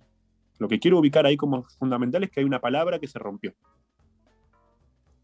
Y si su pareja es su pareja, él tiene que volver a pensar en cómo hablarle, sabiendo que lo único que va a llegar al otro es la palabra, no un hecho. No hay un hecho que en el amor no hay un hecho que convenza de nada. Eso es lo más dramático del amor. Que no hay ningún hecho que permita producir amor, no hay ningún hecho que convenza. Los hechos, los hechos por lo general lo que hacen es decepcionarnos del amor. Entre el amor y los hechos hay un abismo. Pero eso es porque en última instancia la única fuente del amor es la decisión, haber decidido amar. Y por eso Martín en última instancia, si ya pasaron no sé cuántas horas o días, qué sé yo, si ya esto pasó ¿no? El mensaje es de la semana pasada, ¿no? Si a esta altura, una semana después, todavía no tenés las valijas en la puerta, te, te cambiaron la cerradura, ¿no? Todavía se ve que hay algo para decir todavía. Seguramente, ¿no? Este, O se fue con su le- compañera, o se fue con su compañera de trabajo al final, ¿viste?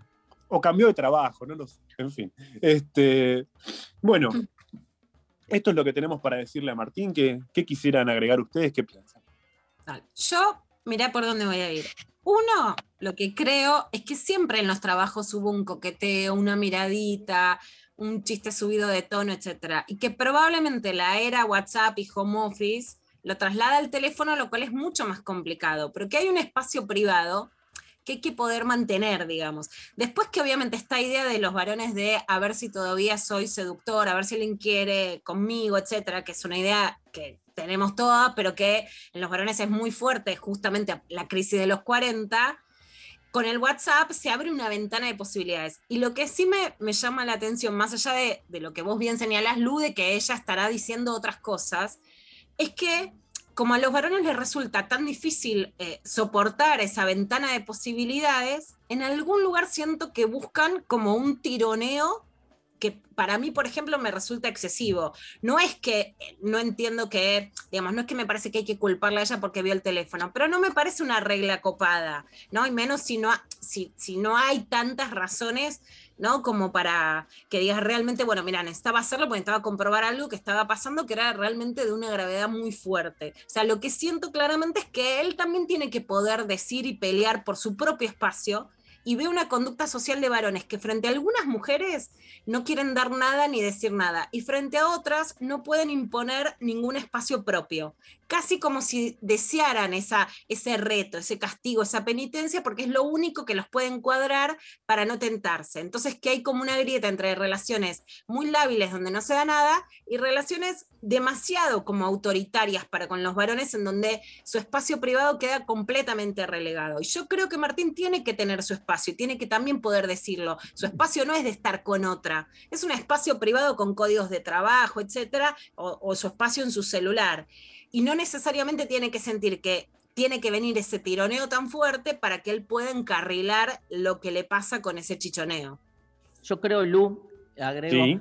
por otro lado, que yo creo que los terceros, terceros, terceras, juegan como papeles como de, de di- diferentes, o sea, hacen como explotar diferentes facetas, ¿no? O sea, puede ser, en este caso claramente generó una instancia de celo, de, de- de- de- la idea de exclusividad, este, o sea, pegó mal la sospecha de la existencia de una tercera. Pero a veces pega bien, digo, también eso, a veces más en la línea de lo que dice Luciana, este, a veces ese ámbito secreto de uno hace, no, no que se convierta en una sospecha, sino que también uno a veces se reerotiza este, con esos terceros que no son reales, digamos, que están por ahí pululando, y termina siendo algo muy este, copado para la pareja, digamos, este, la, la- la presencia de, de- de un tercero. Después hay que ver cada caso cómo se da. Pero bueno, no, no hay una receta, ¿viste? Este, en este caso me parece que pegó mal. Podría haber pegado bien también. Dejo abierta No, esa. Está bueno ir por, la- por, por esa vía, ¿no? Como de, de atenuación tomando algo de lo que decía Lu y lo que decís vos, Dari, ¿no? Yo pienso dos cosas, ¿no? Digamos, para darle un marco a la situación más allá de lo que le pasa a Martín, ¿no? Que es cierto que, y hablábamos al principio, ¿no? Del capitalismo, ¿no? Y demás, que en el mundo actual laburar, ¿no? O el trabajo ya no es una especie o una, un espacio de realización, ¿no? No directamente o no para mucha gente. Con lo cual, ¿no? Si uno no sobreerotiza el espacio laboral, ¿no? Está lleno de, digamos, en las oficinas cogen todos con todos, y no precisamente porque se gusten mucho, sino porque en definitiva tienen que encontrar algún tipo de atractivo para tener que ir a laburar. ¿no? Digamos, yo he escuchado mil veces a personas que dicen, no sé, "Mm, estoy curtiendo un compañero, una compañera que si sé que si me la conozco, la conozco en la calle o lo conozco en una fiesta, no le doy ni cinco de bola. ¿No? O sea, tiene que ver con que de repente pasa en ese contexto porque, bueno, hay que ir a laburar, ¿viste? Hay que encontrar un motivo para ir a laburar, ¿no? Este, entonces, digamos, es cierto que eso muestra cómo el Kimbo, que es nuestra gurú, dice alguien que te dé ganas de bañarte para, para ir a la oficina, ¿no?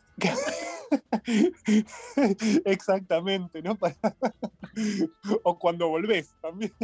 Exacto, también. Este, y después lo otro que decía Dari, también es cierto que eso es una de las cuestiones que sigue siendo más difíciles de soportar, que es la función del tercero, que el tercero muchas veces hasta es está sumamente camuflado, ¿no? Digamos, alguien puede llegar a su casa y tener la relación sexual de su vida con su pareja después de haber conversado en la esquina con alguien, con un compañero de colegio, con una compañera, ¿no? O sea, la fuente del erotismo nunca está en el cuerpo que tenemos delante.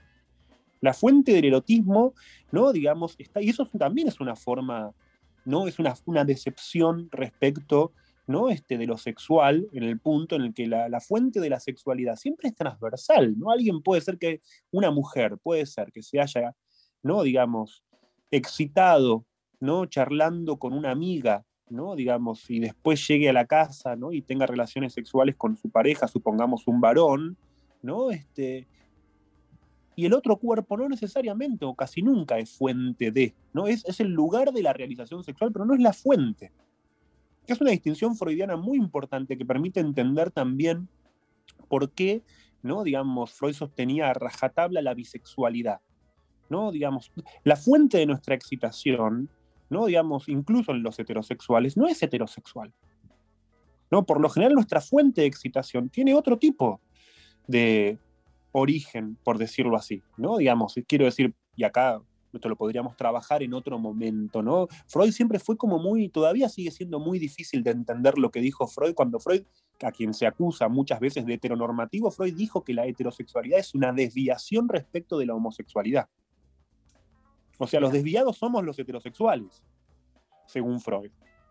¿no? Los perversos somos los heterosexuales, según Freud. Somos, somos las aberraciones que habría que tratar de explicar, ¿no? La gran pregunta freudiana es por qué, ¿no? Digamos, no somos todos homosexuales y por qué hay algunos raros que son esos que se vuelven heterosexuales sin que uno sepa muy bien por qué, ¿no? Bueno, sí, Freud da algunos, algunas respuestas frente a eso, ¿no? Este, pero bueno, hago en este punto, ¿no? De que nuestro erotismo no es, ¿no? En ese sentido, algo fijado ni a homo, ni a hetero, ni a varón, ni a mujer, tiene fuentes completamente diversas y eso es lo que a veces se entorpece o cuesta tanto cuando nos encontramos con, con algún chispazo como esto, algo que muestra, ¿no? Que la fuente del erotismo puede ser, qué sé yo, una conversación, un chat con una compañera de trabajo puede ser una fuente erótica para alguien, ¿no? Digamos, como podría serlo, ¿no? Este, un partido de fútbol, ¿no? Digamos, ver a 11 tipos transpirando una camiseta, ¿no? Este, y sacándosela después, esa puede ser, ¿no? Digamos, habría que pensar cuántas personas, ¿no? Después del partido del sábado, quizás, cuántos le deben a la selección mucho más, ¿no? Que una copa. Pero bueno, sería otra. Gracias, Lu. Este, hermoso, quedaron un montón de puntas para dentro de 15 días para retomar. Este, Luciano Lutero pasó por lo intempestivo. Nos vamos escuchando No Doubt. It's My Life.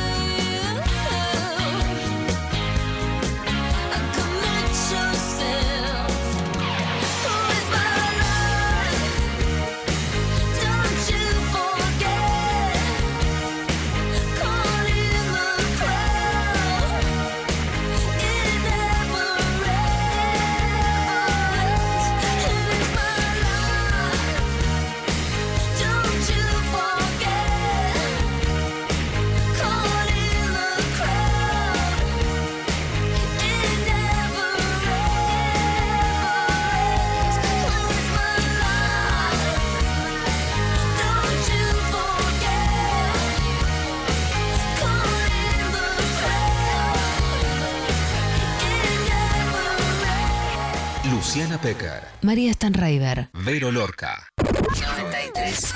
7. Nacional Rock. Hola, ¿qué tal? Divertirse a la tarde está asegurado. Hola. ¿Qué tal? Es un matrimonio de un mexicano que se divorcia. ¿Cómo festejan con mariachi?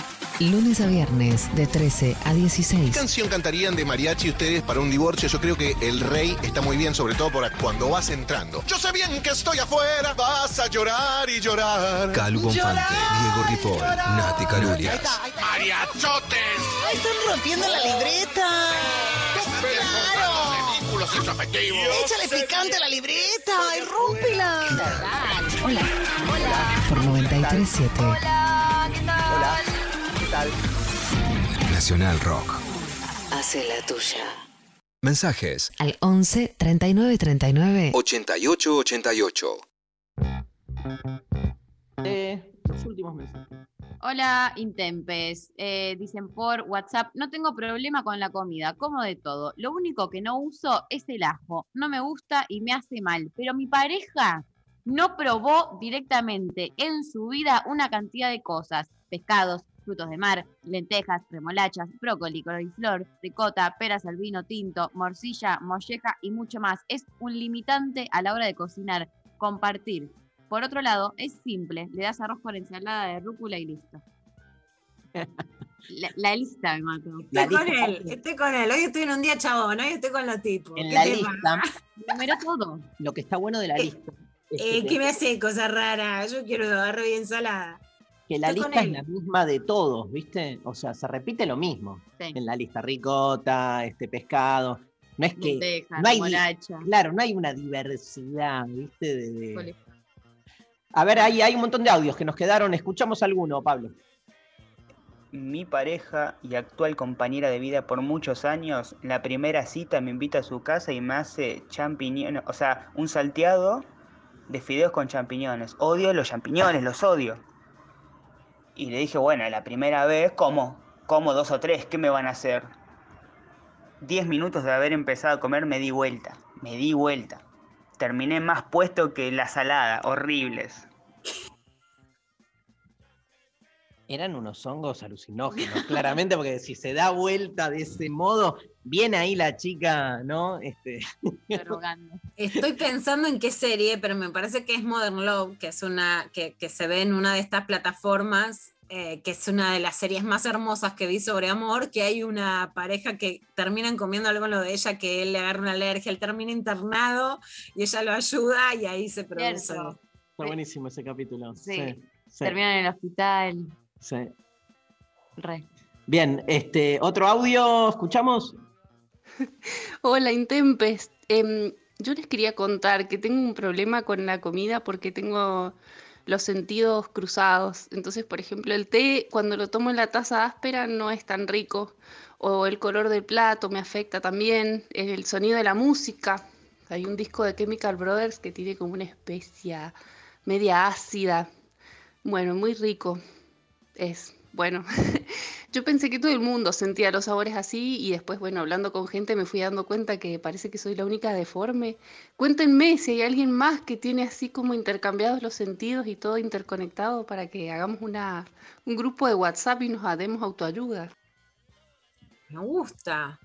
Te amo. Te amo. ¿Cómo se llama el grupo de WhatsApp? La, Te la amo, taza. te amo. A ver, la amo por muchas cosas, por el tono, el acento me mata, número uno.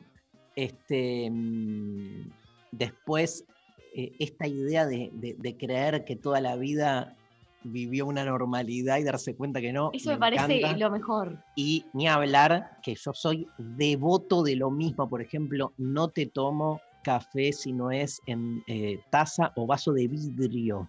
O sea, solo de vidrio, no, no, porcelana no. Este, todo lo que no tenga que vidrio transparente, no. Incluso, por ejemplo, los platos, no, Bueno. no a los platos hondos. Para mí es plato playo, siempre. Ensalada en plato playo. Y este, lentejas, ponerle lo que es medio guisito que se desborda. cazuelas, ahí sí me banco. cazuelita prefiero, pero no tengo Pero las tanto. pastas en plazo. Pero donde se me juega más es el, claro, la, la pasta, viste que eh, hay como gente que come mucho la pasta en, en- en plato hondo, yo plato playo, pero todas esas boludeces para mí hacen claramente al, al sabor, no me cabe duda. Este, el, el vidrio le va. Bueno, está la famosa discusión de, de antaño sobre la gaseosa que venía en botella de vidrio Es más rica. y Ah, que bueno. va a venir en botella de Soy plástico. luchadora, soy una luchadora acérrima. No quiero hacer publicidad porque son las cosas con las que uno ha llegado a dañar en la vida. Tomar gaseosa está mal, no lo hagan en sus casas, no se lo dejo a mis hijos, pero vidrio, vidrio a muerte. Y no tomo gaseosa en vaso de plástico, salvo que no haya otra, pero en mi casa y cuando puedo elegir es un vaso de vidrio. ¿Hay comodín? ¿Tenemos libros? No sabemos. O sea, sea- no puedo, no, no tengo, o sea, no es un libro y el comodín. Podemos eh, unánimemente decidir un comodín en vivo y decir, bueno, gana una persona. Yo, No. yo se, lo, yo se lo daría a, a esta chica que no sé cómo se llama, de dónde es. Yo también. Yo también. Bueno, perfecto, vamos por ahí. Es el comodín la taza, taza, taza. Ganadora absoluta. Ganadora absoluta de el libro Ahí-. Ahí me están gestionando el contacto, ya nos vamos a comunicar con ella. Vamos. Bueno, se nos fue el programa. Un placer. Pablo Vázquez, Grosso, coordinación de aire hoy desde el estudio. Este, salió todo divino. Eh, gracias, Pablo. Estuvo Josué. ¿Y antes quién estuvo? Me- Ma- Maxi. No, No, el, el chino. chino. El chino y Josué en la operación técnica. Lali Rombolá, Sophie Cornell en este, eh, producción. Lula, hasta la semana que viene. La semana que viene. Chao, Vuelve viernes. Vuelve viernes. Vuelve viernes, que tuvimos feriado el viernes pasado. Vuelve viernes con Martín Rechi Musi. El militante del humor. Estoy juntando unos chistes para contarle mañana, a ver si se ríe. Ahora en Bienvenidos al Tren, el programa que ¿Al veo, tren? al Bienvenidos al, a A bordo, bordo. Este, me salió Sui Generis Sí. de mi ídolo Guido Casca. Eh, hay un juego nuevo que es que Ah, te sentás, sos participante público, te sentás y los cinco contadores de chistes te cuentan chistes adelante y no te tenés que reír. y el que, claro. Y qué reír la con- gracia, sí. No queremos reír. No, está bien, pero es como que te ganás un... Una tele. un- sí, Un, te- un televisor, un plasma. un plasma. Por Una amargo. placa me iba a salir.